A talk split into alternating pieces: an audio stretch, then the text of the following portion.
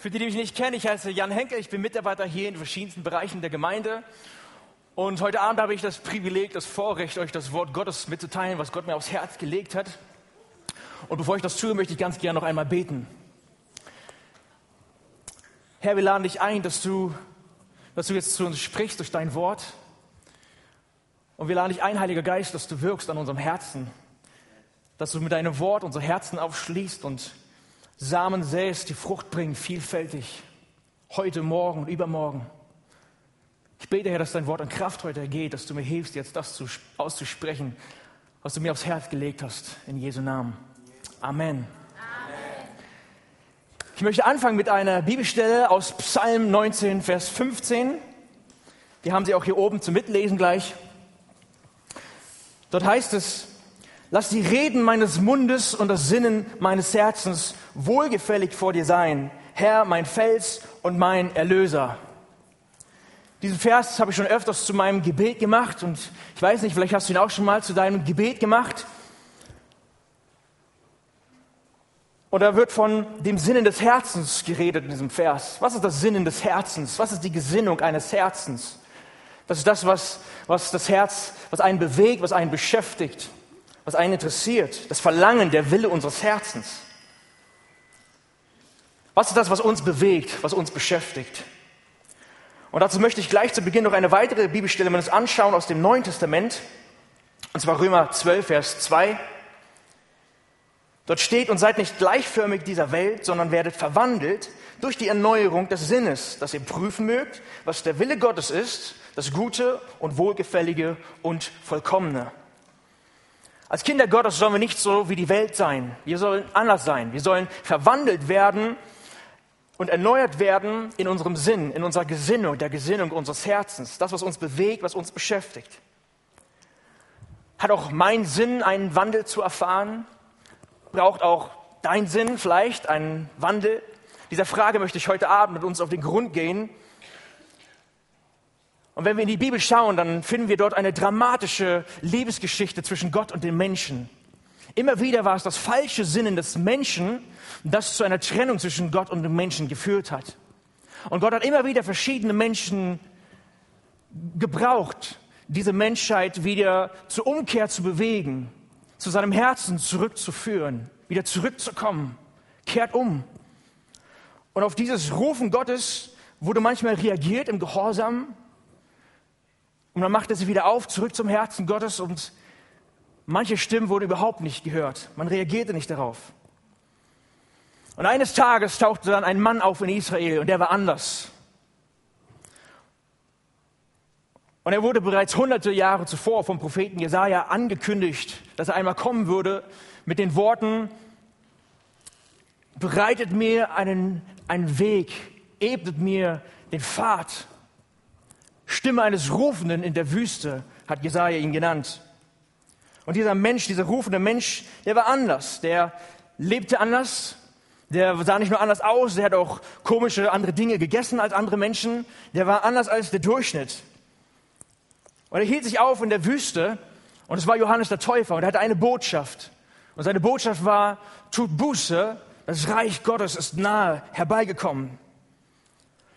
Und dieses Wort Buße, das ist vielleicht so ein bisschen so ein altertümliches Wort. Und damit wir uns was darunter vorstellen können, muss man sich die genaue Bedeutung in zweierlei Hinsicht anschauen. Das Alte Testament, wie ihr wisst, wurde in Hebräisch und das Neue Testament in Griechisch geschrieben. Und so finden wir in beiden Teilen das Wort Buße. Und wenn wir die Bedeutung des Wortes Buße in diesen beiden Sprachen zusammennehmen, dann bedeutet Buße, dass man von der einen Richtung in eine ganz andere Richtung umkehrt, eine Kehrtwende macht. Ein Sinneswandel findet statt. Das Sinnen, das Denken, das Verlangen unseres Herzens wird verändert. Ein Sinneswandel. So tut Buße heißt, wir kehren um zu Gott mit unserem Herzen. Und als Zeichen ihrer Umkehr von einem sündigen Lebensstil und ihrer Vorbereitung auf das Kommen Gottes, was immer wieder angekündigt wurde, ließ sich das Volk Israel von Johannes im dreckigen Jordan taufen und dieses Kommen Gottes es geschah, Gott kam, Jesus kam. Und er hatte dieselbe Botschaft wie Johannes der Täufer. Tut Buße, das Reich Gottes ist nahe herbeigekommen, hat er gepredigt. Aber jetzt wurde es praktisch veranschaulicht. Das Reich Gottes wurde demonstriert. Die Herrschaft Gottes wurde demonstriert. Jesus ging durch die Dörfer. Er legte Menschen die Hände auf. Sie wurden gesund. Sie erfuhren, äh, Kranke wurden gesund. Sie erfuhren wirklich eine Befreiung in ihrem Leben. Dämonen sind ausgetrieben. Zeichen und Wunder sind geschehen. Das war gewaltig, was dort passiert ist. Und es war und ist so gewaltig, dass die gesamte Menschheitsgeschichte sich bis heute an diesem Ereignis orientiert. Gott kam und rammte ein Kreuz in den Boden dieser Erde und bietet durch den Glauben an, an den Tod und die Auferstehung seines Sohnes Jesus Christus jedem Menschen eine Gotteskindschaft an, frei zu werden von Krankheit, von Sünde und Schuld. Es heißt nicht vor und nach Mohammed oder vor und nach Buddha oder vor und nach Alexander dem Großen oder Napoleon oder irgendeinem anderen Menschen, der in seinem Leben etwas Bedeutendes, Großes bewirkt hat. Es heißt vor und nach Christus. Man teilt die Menschheitsgeschichte in davor und danach ein. Das ist für mich die größte Markierung in der Geschichte der Menschen und der Erde. Und auch persönlich in deinem Leben soll es ein Vor und nach Christus geben. Das wünsche ich dir von Herzen. Und wisst ihr, was ich mir überlegt habe, wenn das erste Kommen Jesu ein so markanter Einschnitt, ein so markanter Meilenstein in der Geschichte der Menschheit gewesen ist, wie wird dann erst sein zweites Kommen sein, wenn Jesus wiederkommt? Sie gehören vielleicht zu meinen Lieblingsversen in der Bibel, hm, die wir in dem, im letzten Buch der Bibel in der Offenbarung finden. An vier Stellen lesen wir dort, dass Jesus sagt, ich komme bald. Was für eine gewaltige Verheißung. Jesus kommt wieder und er tritt seine Königsherrschaft hier auf der Erde an. Jesus kommt wieder, so nach Christus ist vor Christus. Jesus kommt wieder. Und die gleiche Botschaft von Johannes dem Täufer vor seinem ersten Kommen, vor Jesu erstem Kommen, ist die gleiche Botschaft auch heute vor seinem zweiten Kommen. Wir sollen mit unserem Herzen umkehren. Ein Sinneswandel soll geschehen. Wir sollen uns vorbereiten und den Weg Gottes in unserem Herzen und im Herzen von anderen Menschen, mit denen wir zu tun haben, vorbereiten. Wenn man sich mit jemandem verabredet, dann macht man sich im Kalender einen Vermerk. Ja, Max Mustermann kommt oder kommt bald. Und dann ähm, würde man noch mal einen genauen Termin ausmachen. Ich meine, wir sollten unseren Terminkalender schreiben, Jesus kommt. Jesus kommt bald. Jesus kommt wieder. Was würde das für unsere Tagesagenda bedeuten, wenn wir jeden Tag unsere Kalender aufmachen? Oh, Jesus kommt bald wieder. Stimmt, so ist es. Ich glaube, wir würden ganz anders durch den Alltag gehen. Manche Dinge würden vielleicht links liegen lassen, an Bedeutung verlieren. Jesus kommt wieder. So Johannes der Täufer war eine Stimme in der Wüste. Und es war nicht der attraktivste Ort, sich zu versammeln und auch nicht der sauberste Fluss, sich dort taufen zu lassen. Aber die Stimme Gottes hatte Kraft und Power und die Menschen reagierten auf seinen Ruf. Die kamen aus ganz Israel, lesen wir in der Bibel. Und auch heute leben wir bildlich gesprochen in einer Wüste. Wir leben in einer ausgetrockneten Gesellschaft, die das Leben Jesu, das er anbietet, nicht kennt. Aber du und ich, wir sollen Botschafter sein an Christi Stadt. Und wir sollen eine kraftvolle Stimme in der Wüste werden und mit unserem Leben auf Jesus hinweisen und den Weg in unserem eigenen Herzen und im Herzen der Menschen, mit denen wir zu tun haben, vorbereiten. Das ist Gottes Wunsch für dein und für mein Leben. Und ich will heute Morgen, heute Abend diese Frage stellen, bist du eine kraftvolle Stimme Gottes in der Wüste? Eine Stimme, die Gott verherrlicht, sodass er Ehre bekommt in deinem Leben. Wie ist deine innere Antwort jetzt auf diese Frage? Wisst ihr, ich bin in einem christlichen Elternhaus aufgewachsen. Mein Papa war jahrelang Pastor einer Gemeinde in Berlin. Heute leitet er einen internationalen christlichen Lehrdienst. Viele seiner Predigten und Botschaften werden überall gehört und gelesen. Und du kannst zwar so geistig geprägt aufwachsen wie ich, aber es entbindet dich nicht deiner Verantwortung, mit deinem Herzen Gott gegenüber im Einklang zu sein. Es brauchte in meinem Leben lange Zeit, viele Jahre, bis da wirkliche, ernsthafte Leidenschaft, wirkliches Feuer, wirkliche Hingabe hineinkam. Da ist jeder für sich verantwortlich vor Gott.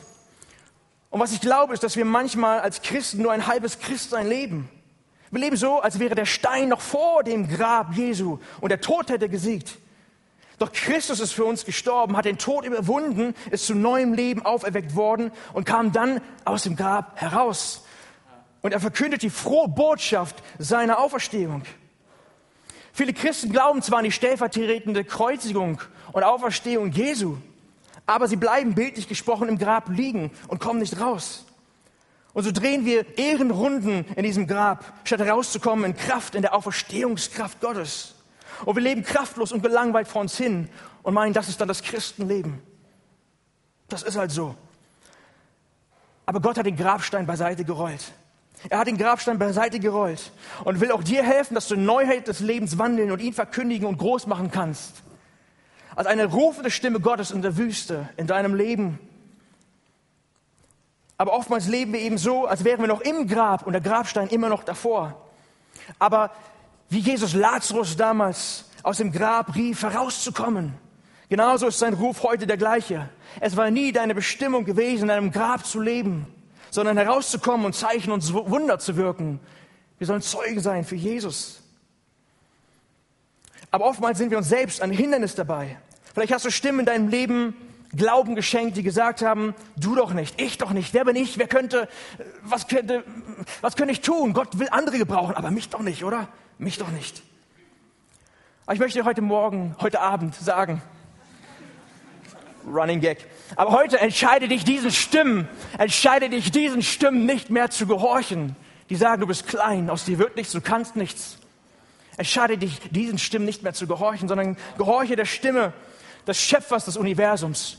Gehorche der Stimme des Autors der Worte aus deinem Leibe sollen Ströme lebendigen Wassers fließen und da fängt eine Wüste an zu blühen.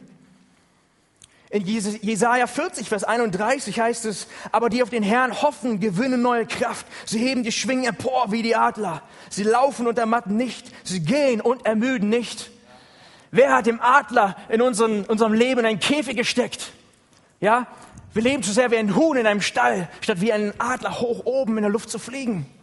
Das war nicht unsere Bestimmung, ein Huhn zu sein. Und so möchte ich mit euch heute Abend betrachten, was solche Grabsteine, was solche Hindernisse in unserem Leben sein können, die, den, die Gott den Weg versperren, damit er ganzer Kraft in dir und durch dich wirken kann. Denn wenn wir sie erkannt haben, diese Hindernisse, dann können wir sie auch beiseite räumen und anfangen wirklich zu leben und Gottes Auferstehungsleben in diese Welt zu bringen. Und wir wollen uns mal einige dieser Hindernisse, dieser Grabsteine anschauen.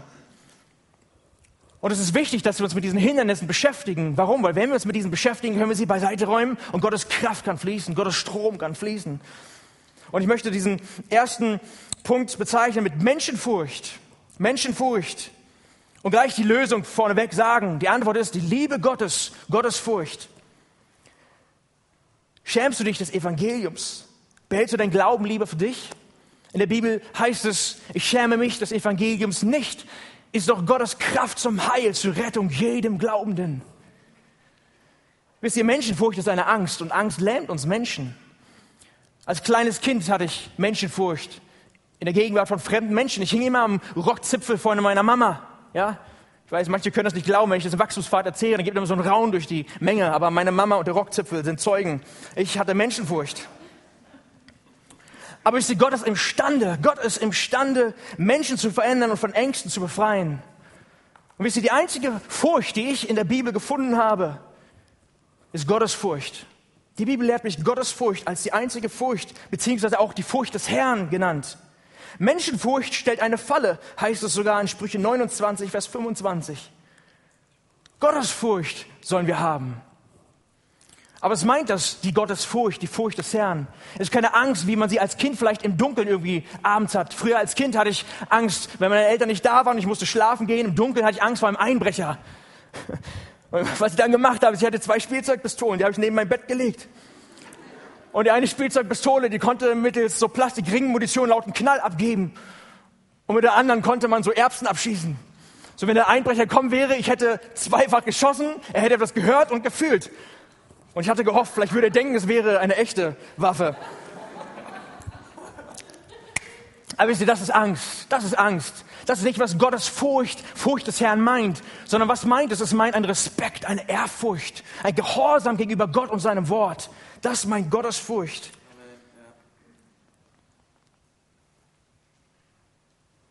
Wisst ihr, als die erste Gemeinde anfing, in der Apostelgeschichte lesen wir davon, als die erste Gemeinde anfing, in der Kraft des Heiligen Geistes zu wirken Und dann stieß sie auf Widerstände und man verbot ihnen sogar dann nicht mehr zu predigen. Sie dürfen nicht mehr predigen, sie sollen nicht mehr predigen.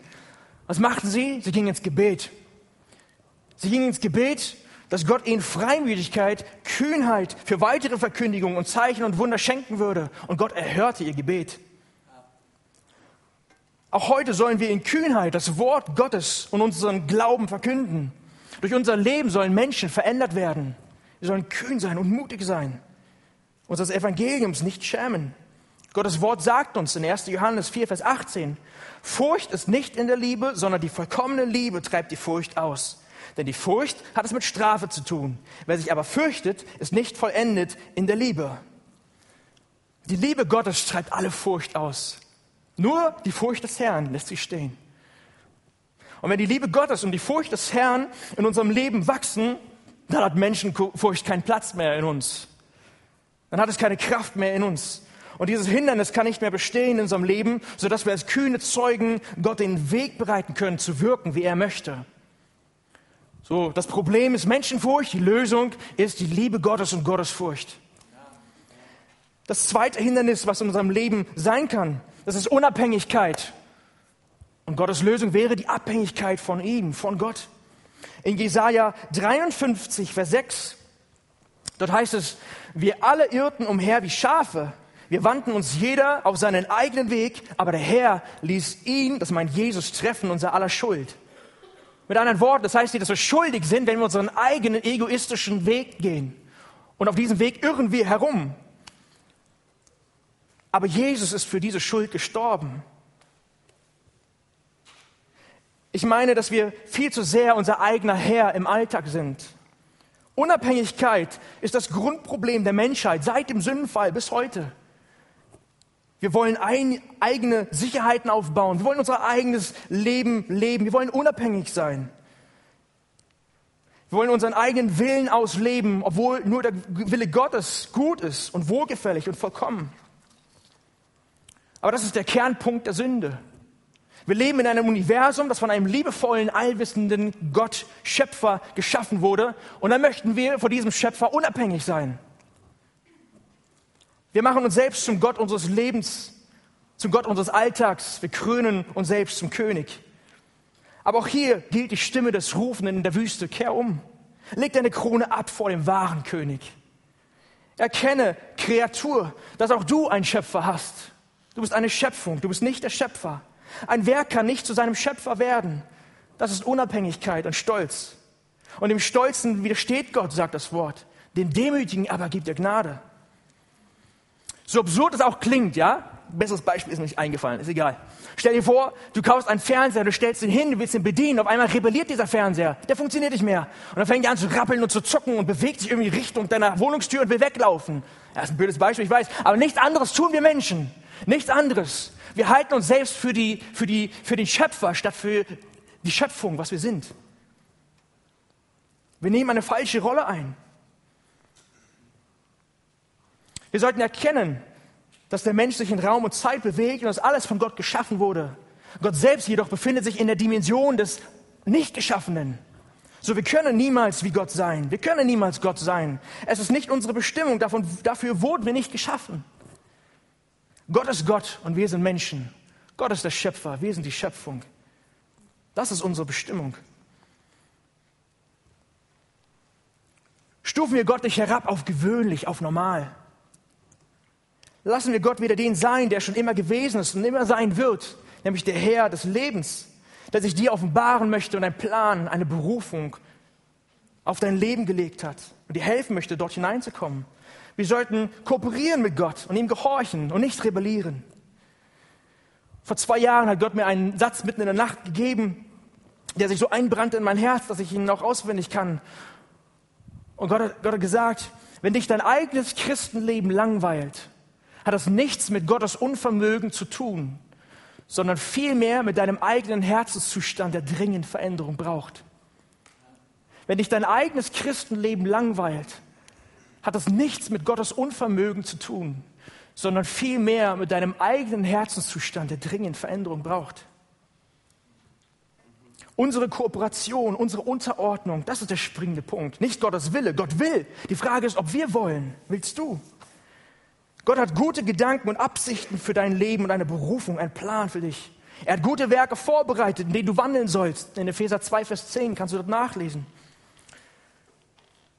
So lassen wir also ab von eigenen Ideen und Lebensplänen und fragen nach dem Willen und dem vollkommenen Plan Gottes für uns. Machen wir uns auf und fangen wir an, Gott zu suchen, ihm und seinem Wort treu zu sein. Denn wenn wir das tun, ehren wir unseren Schöpfer und bekennen unsere Abhängigkeit zu und von ihm.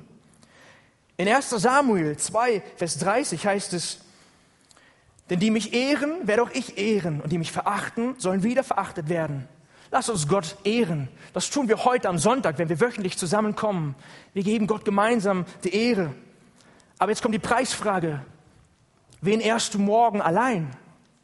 Wer bekommt deine Ehre am Dienstag, am Mittwoch und Donnerstag, den Rest der Woche?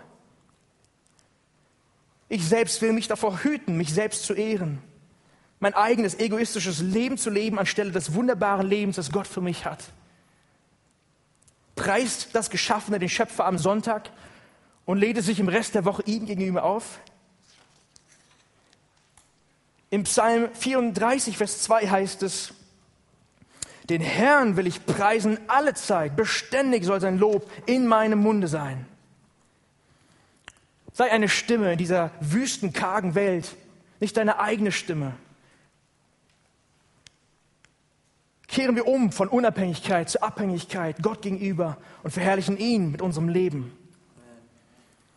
Okay, das war der zweite Punkt. Der dritte Punkt. Was kann noch ein Hindernis sein, dass die ganze Kraft und Fülle Gottes in uns und durch uns wirken kann? Das ist Unkenntnis. Gottes Lösung ist Erkenntnis. Erkenntnis Gottes. Unkenntnis. In Johannes 17, Vers 3 betet Jesus kurz vor seiner Gefangennahme zum Vater. Dies aber ist das ewige Leben, dass sie dich, den allein wahren Gott und den du gesandt hast, Jesus Christus, erkennen. Erkenntnis Gottes stellt das ewige Leben dar. Ich habe für mich erkannt, dass ich noch viel zu wenig oder wenn überhaupt, ich habe noch gar nichts erkannt. Wer ist Gott wirklich? Ich will mich aufmachen. Wir sollten uns aufmachen, wirklich Gott zu suchen, zu fragen, wer bist du? Lass mich deine Herrlichkeit sehen, deine Größe sehen. So wie Mose das gebetet hat. Es war für die Glaubenshelden wie Mose die Voraussetzung, überhaupt in die Berufung hineinzukommen, in den Plan für ihr Leben. Und es ist auch heute noch die Voraussetzung für dich, dass du in deine Berufung hineinkommst, in das, was Gott für dein Leben vorbereitet hat. Erkenntnis Gottes. Suche Gottes Angesicht beständig. Habe Gemeinschaft mit ihm täglich. Wisst ihr, Gott geht es nicht in erster Linie um dein Geld bei der Opfersammlung oder um Zeit und, und Kraft, die du vielleicht durch einen Dienst in der Gemeinde investierst. Das alles sind Ausdrücke, die automatisch kommen aus einem Herzen, das leidenschaftlich für Gott und für seine Wege schlägt. Aber Gott geht es in erster Linie um dein Herz. Aufrichtige Herzen, die sich aufmachen zu fragen, Gott, wer bist du? Ich will dich kennenlernen. Ich will dich kennenlernen. Ich möchte dich erkennen. Herzen, die sich wirklich interessieren für ihn. Die von Egoismus abweichen. Erkannt haben. Gott, ich brauche dich.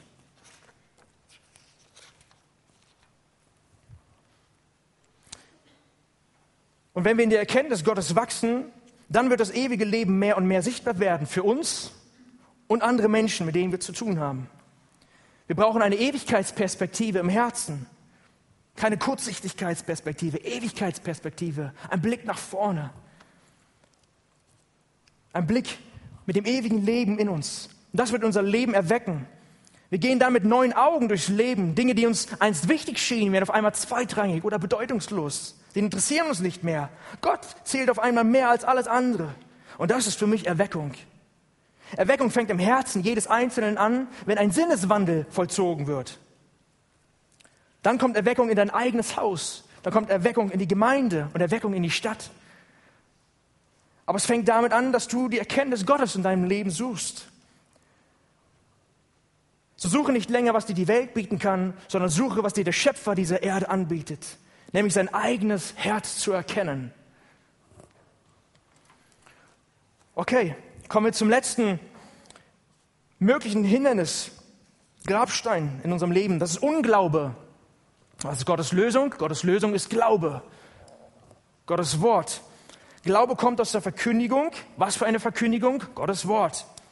Das Wort ist Gottes. Was passiert aber, wenn das Wort Gottes nicht im Herzen ist? Unglaube ist das Resultat. Jesus Christus annehmen bedeutet das Wort Gottes annehmen. Das gehört zusammen. Eines der vielen Namen und Titel, die Jesus bekommen hat in der Bibel, ist das Wort Gottes. Das Wort Gottes.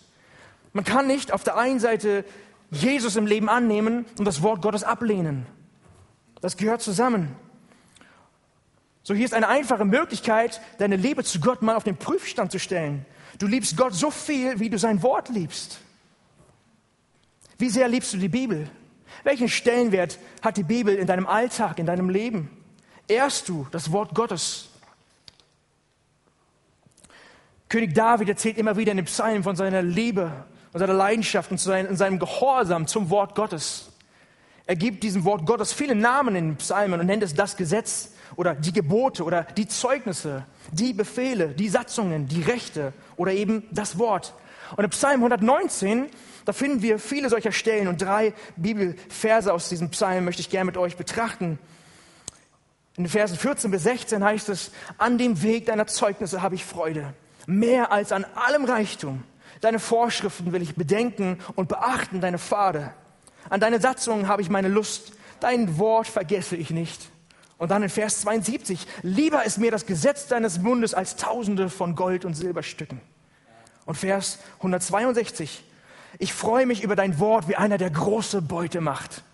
Was schätzt du mehr, ein Gewinn bei Wer wird Millionär oder das Wort Gottes? Für David wäre das keine Frage gewesen. Gott selbst, der sich uns durch sein Wort offenbart, sollte uns der größte Gewinn und Schatz überhaupt sein im Leben. Da, wo dein Schatz ist, wird auch dein Herz sein, sagt Jesus. Ich meine, wir brauchen wieder neuen und gebührenden Glauben an die Größe und die Kraft Gottes und seinem Wort. Nichts konnte Gott und sein Wort aufhalten. Weder das Meer noch die Wüste konnte das Volk Israel vom verheißenen Land trennen. Die Mauer, die Festung Jerichos konnte, konnten der, der Kraft Gottes auch nicht standhalten. Auch nicht das religiöse System der Pharisäer konnte Gottes Plan durchkreuzen dass man durch den Tod und die Auferstehung Jesu Christi ewiges Leben erlangen könnte und ein Kind Gottes werden könnte. Keine Macht dieser Welt und selbst der Tod konnten Gott nicht eindämmen in seiner Größe. Nichts konnte Gott aufhalten. Gott ist Leben, er ist Kraft, er ist Weisheit, er ist Macht. Gott ist Frieden, er ist Freude, er ist Liebe, Herrlichkeit und noch so viel mehr. Und dieser Gott möchte sich in dein Leben ausgießen. Er möchte dich segnen zum Überfluss.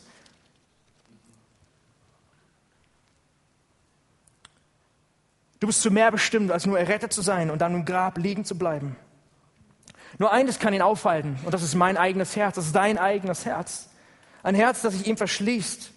Dein eigenes Herz, das ihn klein hält, das ihm nicht alle Lebensbereiche unterordnen möchte. Das seinen eigenen Lebensstil statt den Lebensstil der Bibel ausleben möchte. Das auf sich selber hört statt auf Gottes Wort. Das aus eigener Kraft lebt statt aus der Kraft des Heiligen Geistes. Vielleicht sagst du, wie? Ich soll, ich soll Gottes Wort gehorchen? Kompromisslos, ganz, das ist hart. Ja, es ist hart. Gottes Wort sagt es selber. Es ist wie ein Hammer, der Felsen zerschmettert. Harte Herzen können da nicht mehr bestehen. Die Kraft Gottes hat Power, harte Herzen weich zu machen. Harte Herzen sollen durch Glauben an Gott weich werden und Glaube kommt aus der Verkündigung des Wortes Gottes.